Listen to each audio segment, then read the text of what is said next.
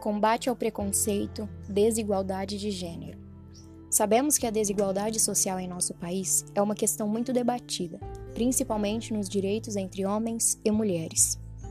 Desde a antiguidade, as mulheres não tinham os mesmos direitos que os homens, não podiam trabalhar em outros lugares a não ser em suas próprias casas, sofrendo até mesmo agressões físicas e verbais de seus maridos não conseguiam se defender por falta de leis punicionais a esses posicionamentos e também pela falta de comunicação.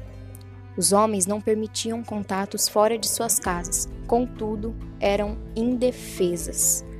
Hoje, temos mais acesso às leis e aos nossos direitos.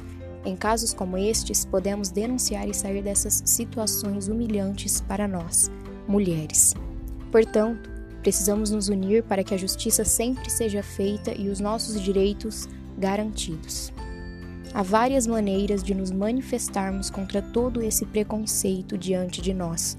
Somos capazes de derrubar todo o movimento machista que nos tira a oportunidade de jogar um futebol, de votar, assistir às Olimpíadas e, principalmente, as grandes e mais variáveis oportunidades de emprego com um salário tão apropriado quanto os dos homens, sem diferença nenhuma.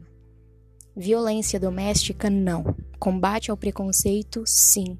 Igualdade soci social, sim.